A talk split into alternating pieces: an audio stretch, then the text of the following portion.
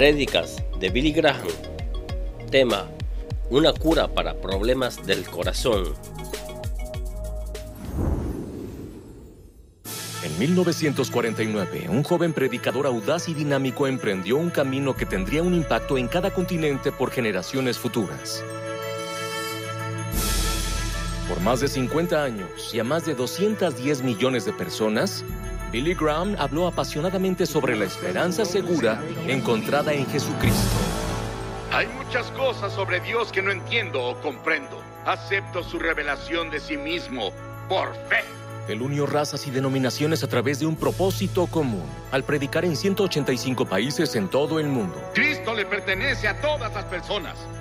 Él pertenece a todo el mundo. Él estuvo al lado de presidentes, conoció a dignatarios y líderes mundiales, y hoy Billy Graham es reconocido entre los líderes religiosos más influyentes en la historia del mundo. De nuestros archivos, los clásicos de Billy Graham. Esta noche quiero que vayas conmigo al capítulo 22 del Evangelio de Mateo. Quiero hablar del tema la cura para un problema de corazón. Y uno de ellos, intérprete de la ley, preguntó por tentarle, diciendo, Maestro, ¿cuál es el gran mandamiento en la ley? Jesús le dijo, Amarás al Señor tu Dios con todo tu corazón, con toda tu alma y con toda tu mente. Este es el primero y grande mandamiento, y el segundo es semejante amarás a tu prójimo como a ti mismo. De estos dos mandamientos depende toda la ley y los profetas. Piénsalo, toda la ley y los profetas están en estos dos mandamientos. Quiero darte el texto de las escrituras de nuevo para que lo memorices. Es Mateo 22 y 37, 38, 39 y 40. Y Jesús no se equivocó. Él lo hizo deliberadamente, listó el corazón. Primero, amarás al Señor tu Dios con todo tu corazón, toda tu alma y todas tus fuerzas. Sabes, aquí en Syracuse, cuando entré a la ciudad por la I-690, hay un gran anuncio indicando que Syracuse es el corazón del estado de Nueva York.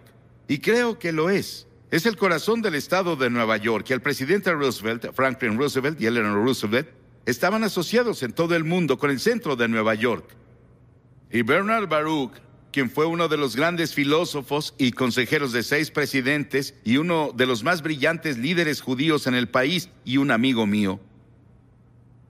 Una vez Eleanor Roosevelt le dijo, si mi cabeza dice una cosa y mi corazón dice otra, ¿a quién sigo? Y Bernard Baruch le dijo a la señora Roosevelt, siga su corazón. Verás, el corazón es el centro de tu vida. Si piensas en tu corazón, tu corazón físico, late unas cien mil veces cada 24 horas. Se contrae cuatro mil veces por hora. Nuestra sangre pesa 11 kilos y medio y toda pasa por el corazón cada cuatro minutos. En Proverbios 23, 7, las escrituras dicen, ¿cuál es su pensamiento en su corazón? Tal es él. Y el corazón se usa en toda la Biblia. Se considera mucho más que un simple órgano. Es el contenedor de las emociones. De pequeño recuerdo que solíamos escribir iniciales en los árboles o en las paredes de algunos graneros, el nombre de nuestra novia y una imagen del corazón. El día de San Valentín es día para los enamorados y el símbolo es un corazón. Cuando nos asustamos o emocionamos, ponemos las manos sobre el corazón, es el centro de nuestras emociones. Cuando saludamos a la bandera, como el otro día en el Club Rotario, cuando saludaron a la bandera y cantando el himno nacional, ponemos la mano sobre el corazón. O decimos algo de las grandes cosas patrióticas, ponemos las manos en el corazón. El corazón también es el contenedor de la acción decisiva. La Biblia dice, el necio dice, no en mi mente, en su corazón. No hay Dios. Y las escrituras dicen en Proverbios 4, por sobre todo guarda tu corazón porque de él mana la vida. El corazón es el contenedor de la fe y también la base de la duda. Cristo dijo, del corazón salen los malos pensamientos, los homicidios, los adulterios, la inmoralidad sexual, los robos, los falsos testimonios y las calumnias. Pero tienes algo mal con tu corazón y yo tengo algo mal con mi corazón. Ambos están enfermos con una enfermedad que la Biblia llamó pecado. Verás, el corazón también es el contenedor de la vida. La Biblia dice que tu corazón vivirá para siempre. Piénsalo, tu corazón morirá e irás a la tumba, pero tu corazón, tu alma, tu espíritu vivirá para siempre. Dentro de mil años aún estarás vivo. Cuando Dios ve al hombre, Él no ve el color de su piel, el tipo de ropa que usa o su posición social. La Biblia dice que el corazón de una persona negra o de una persona oriental o de una persona blanca, del corazón manan los asuntos de la vida. Y ningún médico de la tierra puede distinguir uno del otro. Todos somos iguales a los ojos de Dios. La Biblia dice que el hombre ve la apariencia externa, pero Dios ve el corazón. Y en las escrituras, el corazón es considerado el símbolo de toda la persona. Cuando Steven de Colonna cayó en manos de sus atacantes y le preguntaron con burla, ¿ahora dónde está tu fortaleza? Steven puso su mano sobre su corazón y dijo, aquí está mi fortaleza. Helen Keller, quien era ciega, sorda y muda, escribió, las mejores y más hermosas cosas del mundo no se ven o se tocan, solo se sienten en el corazón. Verás, el corazón se establece como el centro de la vida moral, espiritual e intelectual de una persona. Es el contenedor de la conciencia y vida de una persona. Y es extremadamente importante. Y la pregunta que quiero hacerte hoy es, ¿Tu corazón está bien? ¿Tu corazón está bien? ¿Está bien con Dios? Porque si no está bien con Dios, tus pecados no están perdonados. No irás al cielo cuando mueras. Nuestros corazones deben estar bien. No te pregunto por tu vida exterior, no te pregunto por tu vida intelectual o tu estatus financiero o tu vida social. Te pregunto por tu corazón. ¿Qué hay en tu corazón? En lo profundo de tu corazón hoy, ¿qué cree? ¿Cómo estás hacia Dios? ¿Estás bien con Dios? La Biblia dice, prepárate para encontrarte con Dios. Y antes de prepararte para encontrarlo, tu corazón debe estar bien. Tu corazón debe ser tocado por el Espíritu Santo. Ahora, ¿qué nos enseña la Biblia sobre el corazón? La Biblia nos enseña que nuestros corazones son pecaminosos. Son pecaminosos. El mío, el tuyo, nacemos con eso desde Adán y Eva. Pasó de generación en generación y la Biblia dice, antes que nada, que nuestros corazones están llenos de imaginaciones malvadas. Proverbios 6:18, el corazón que hace planes perversos. ¿Qué imaginas? ¿Cuáles son tus fantasías? ¿Sobre qué fantaseas? Y en segunda, la Biblia dice que el corazón es desesperadamente malvado y engañoso. Jeremías 17:9. Engañoso es el corazón más que todas las cosas y perverso. ¿Quién lo conocerá? Ese es tu corazón. Es lo que la Biblia piensa de tu corazón, es lo que Dios piensa de tu corazón y el mío. La Biblia dice que el corazón está lejos de Dios en Mateo 15. Este pueblo me honra con su boca y me honra con los labios, pero su corazón está lejos de mí. ¿Cuántos vamos a la iglesia y cantamos? ¿Cuántos vamos a la iglesia y escuchamos a los predicadores? ¿Cuántos por fuera vivimos una vida relativamente buena, pero nuestro corazón está lejos de Dios? No tenemos esa experiencia con Cristo, en la que Él está en nuestros corazones todo el día y pensamos en Él y oramos a Él, y está cerca de nosotros. Debería estar, y no llevamos en nuestros cuerpos y vidas el fruto del Espíritu, que es amor, gozo y paz, paciencia y fe. Y luego, la Biblia dice que nuestros corazones son un cofre de maldad. Marcos 7. Jesús dijo que de adentro del corazón proceden los pensamientos malos. Los pensamientos malos vienen del corazón, los adulterios, Tal vez cometes adulterio con tu cuerpo, pero inicia en el corazón y en la mente. Y las fornicaciones, y los homicidios, los robos y las codicias, las maldades y el engaño, la lascivia y las miradas de odio, la blasfemia, el orgullo y la terquedad. Todas esas cosas, la Biblia dijo Jesús, vienen del corazón.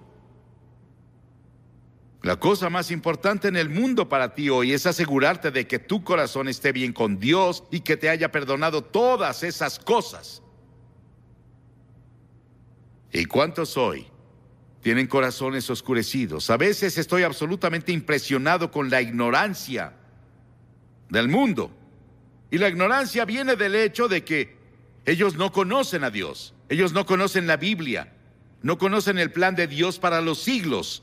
Entonces cometen muchos errores porque su corazón está oscuro y Satán cegó sus ojos. Y muchas veces he hablado con personas que tienen muy poca educación pero conocen a Dios. Y ellos saben más sobre qué está mal y cómo corregirlo que las personas con una educación brillante. Verás, hay algo mal con nosotros que no reconocemos en el mundo en el que vivimos. Nuestro mundo es secular. Nuestro mundo no quiere tomar en cuenta que Dios existe o que el hombre está hecho a la imagen de Dios, su corazón está hecho a la imagen de Dios y para tener comunión con Dios y sin Dios es oscuro. Verás, el diablo oscurece nuestro entendimiento, el pecado oscurece nuestro entendimiento. El pecado paraliza nuestra voluntad anestesia la conciencia e infecta el corazón. Y la Biblia dice que tenemos corazones incrédulos. Cuídense, hermanos, de que ninguno de ustedes tenga un corazón pecaminoso e incrédulo que los haga apartarse del Dios vivo. Hebreos tercer capítulo. Y luego nuestros corazones no ven. Efesios 4. Teniendo el entendimiento oscurecido, ajenos de la vida de Dios por la ignorancia que en ellos hay, por la ceguera de su corazón. Nuestros corazones no ven. ¿Te gustaría tener tu corazón iluminado por el Espíritu de Dios? Porque Él promete un nuevo corazón a todos los que ponen su fe y su confianza en Él. Y tú puedes hacerlo ahora. Qué cosa tan maravillosa. Y la Biblia dice, engañoso es el corazón más que todas las cosas, piénsalo, sobre todas las cosas el corazón es engañoso, te engaña y engaña a otras personas. Y luego el Salmo 101 dice que nuestro corazón es orgulloso, al de ojos altivos y soberbio corazón no lo soportaré, dice Dios. Y la Biblia dice que nuestros corazones son rebeldes. Este pueblo tiene corazón falso y rebelde se apartaron y se fueron. La Biblia dice que nuestros corazones son idólatras.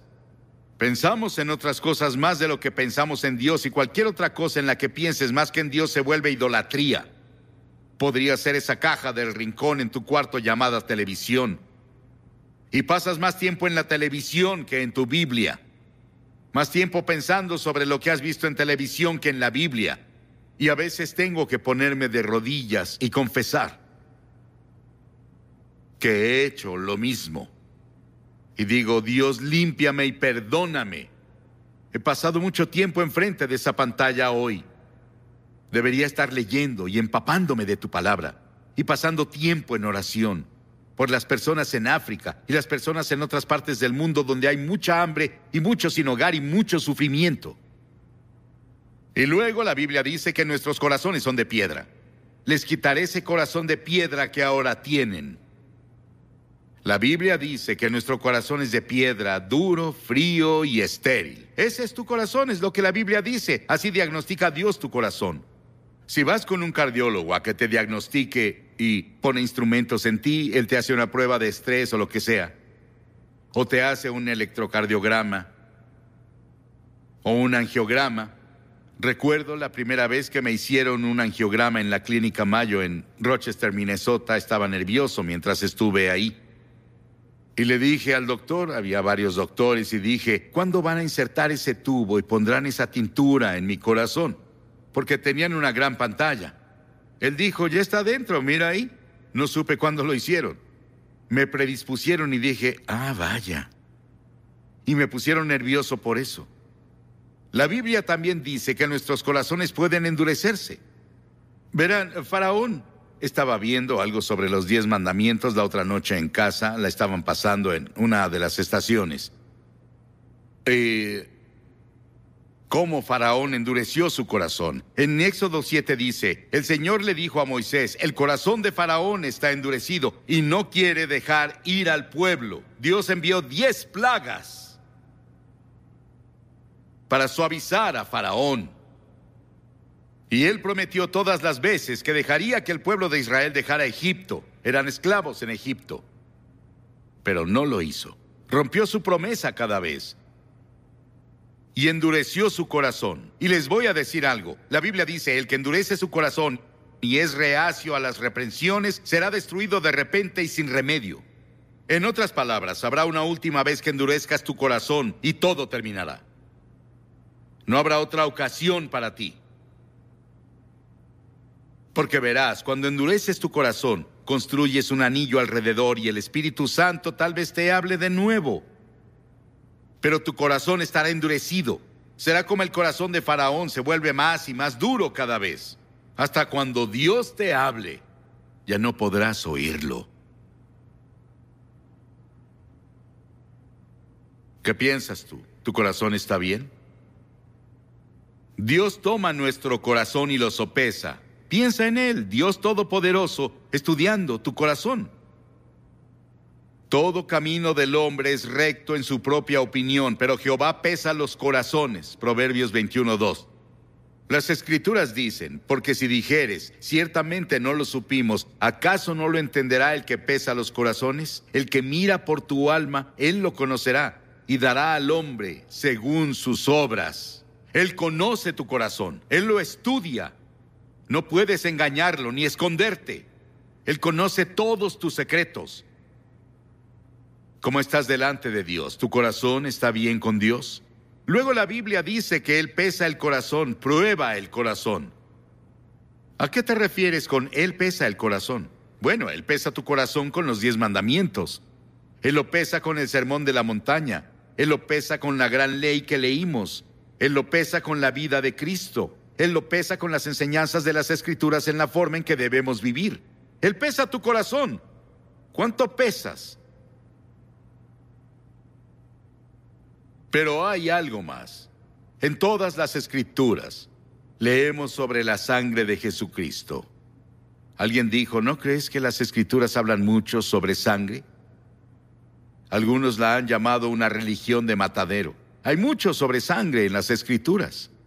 Pero la Biblia dice que sin el derramamiento de sangre no hay perdón de pecados. Si Jesús no hubiera muerto en la cruz y derramado su sangre por ti, no hay forma de que tus pecados sean perdonados.